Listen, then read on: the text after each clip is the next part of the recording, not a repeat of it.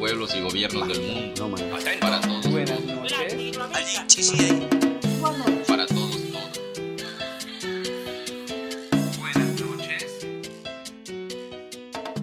Una noche en Latinoamérica, una propuesta de la Asociación Unidos para Torre Latino Radio Campus 106.6 FM.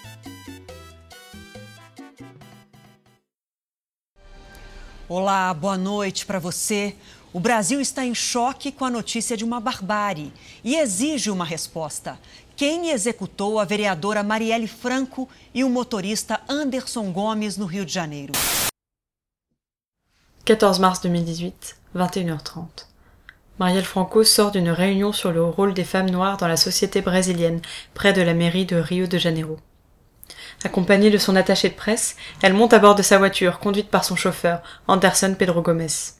Quelques minutes plus tard, le véhicule est attaqué par plusieurs assaillants.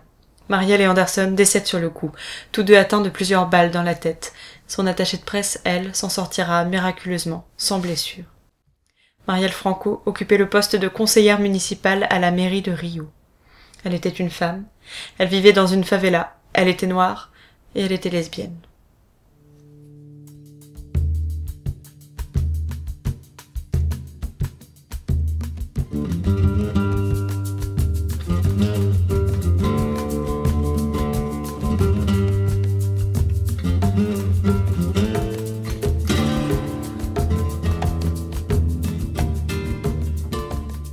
1979, le Brésil vit sous le régime militaire dictatorial mis en place par le coup d'État de 1964. Coup d'État orchestré par l'armée brésilienne sous la houlette du général Castelo Branco. Lui, comme tous ses successeurs, préférant parler de révolution pour instaurer la démocratie face à la menace communiste. En dictature, le choix des mots est important. La révolution, on l'aura vu. En revanche, pour la démocratie, c'est plus compliqué. Depuis l'instauration du régime, les généraux se succèdent à la tête de l'État tous les cinq ans dans des simulacres d'élections.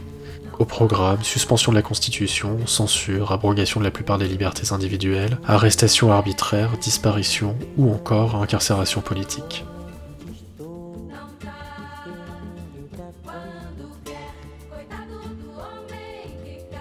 Mais voilà, en 1979, c'est Joao Figueiredo qui est président et conduit la politique d'Abertura entamée par Ernesto Geisel, son prédécesseur. Il s'agit pour le gouvernement de progressivement desserrer les taux sur la société et tourner la page de l'autocratie. C'est dans ce Brésil d'une dictature à bout de souffle que naît le 29 juillet 1979 Marielle Franco, à Complexo des Marais, dans une favela du nord de la ville où s'entassent près de 150 000 personnes.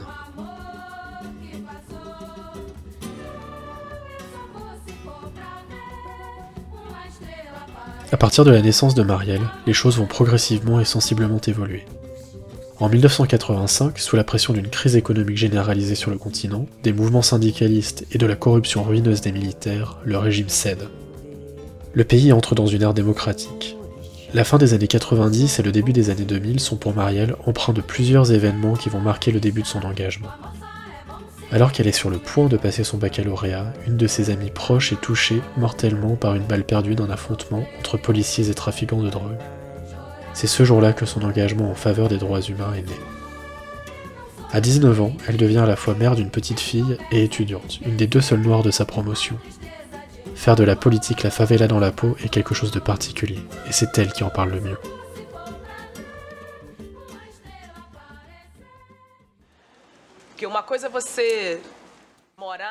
C'est une chose d'être né et de vivre dans une favela. C'en est une autre de clamer et utiliser cette position de favelada pour faire de la politique d'une autre façon. Les femmes qui vivent à Marais ne sont pas encore dans les débats sur les cisgenres, transgenres, binaires. Je pense que c'est un sujet que les mouvements féministes doivent mettre sur la table, comme le sont les débats sur l'avortement et l'autonomie. Mais après, il faudra aussi parler des crèches, de la place des femmes dans la favela, comment ces femmes sont vulnérables face à la violence.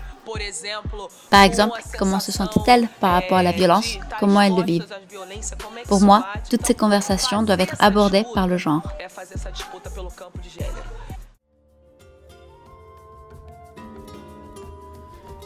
C'est à ce moment-là que Marielle Franco engage son combat pour les faveladas et pour les femmes.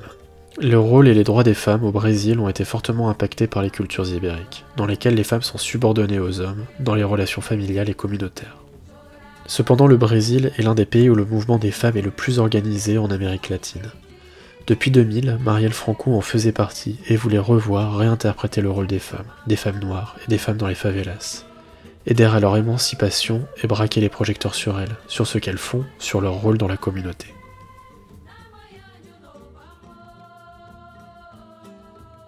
En 2002, elle obtient un master en sciences sociales à l'université de Rio et commence à travailler dans différentes structures comme la Brazil Foundation ou le Centre d'action solidaire de Marais.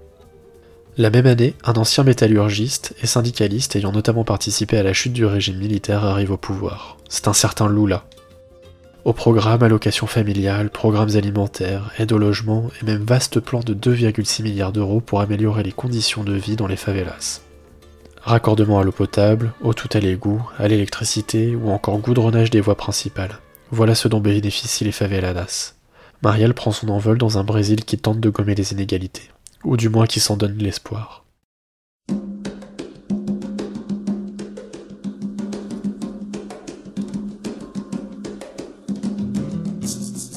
En 2006 justement, elle s'engage en politique et intègre l'équipe de campagne de Marcelo Freixo, membre du PSOL, le Parti Socialisme et Liberté, dans le cadre des élections à l'Assemblée législative de l'État de Rio de Janeiro.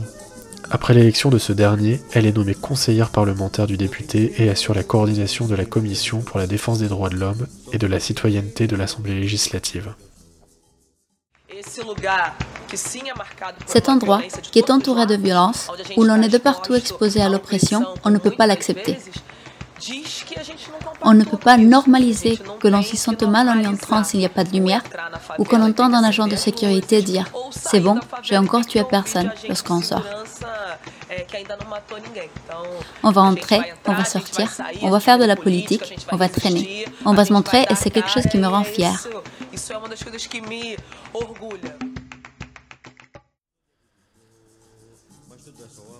L'année 2010 marque un tournant pour les homosexuels, puisque les couples acquièrent le droit d'adopter des enfants, la définition laïque du concept de famille est modifiée et leur ouvre les droits classiques de tout couple.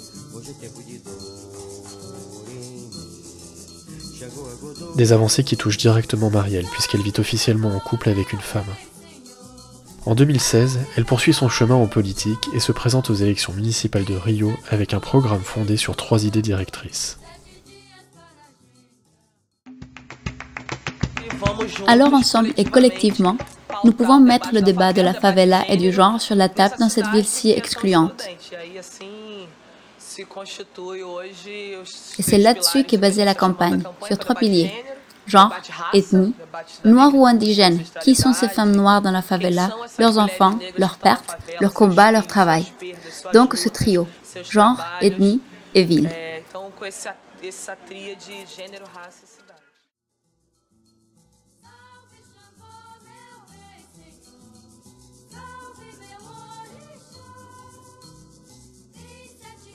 Si elle n'est pas élue, sa campagne représente pour autant un franc succès, et le nombre de voix qu'elle obtient lui permet de briguer un poste de conseillère municipale.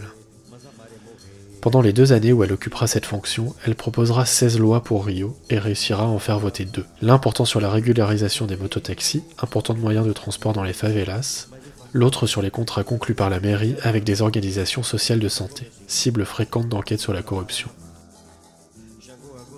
Présidente de la commission de défense des femmes, Marielle Franco a également consacré beaucoup de temps à compiler des informations sur la violence de genre à Rio, la protection des droits reproductifs des femmes et les attaques contre les LGBTI. Dans le Brésil de Michel Temer, qui a succédé à Lula, puis Dilma Rousseff sa protégée, et qui refait prendre à son pays le chemin de la rigueur et de l'austérité, ce n'est pas anodin.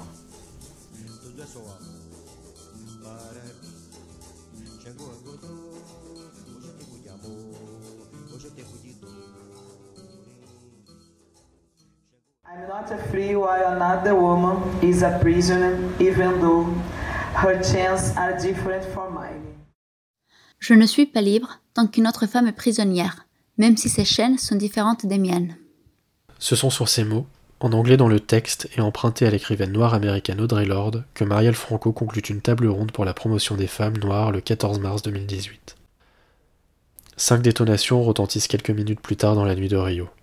Cinq détonations pour faire taire Marielle. Cinq détonations pour faire taire les femmes, les faveladas, les homosexuels, les opprimés. Cinq détonations pour faire taire toutes ces voix. Cinq détonations pour que ceux qui voudraient élever la leur étouffent leurs mots dans leur misère. Cinq détonations perdues dans la nuit de Rio.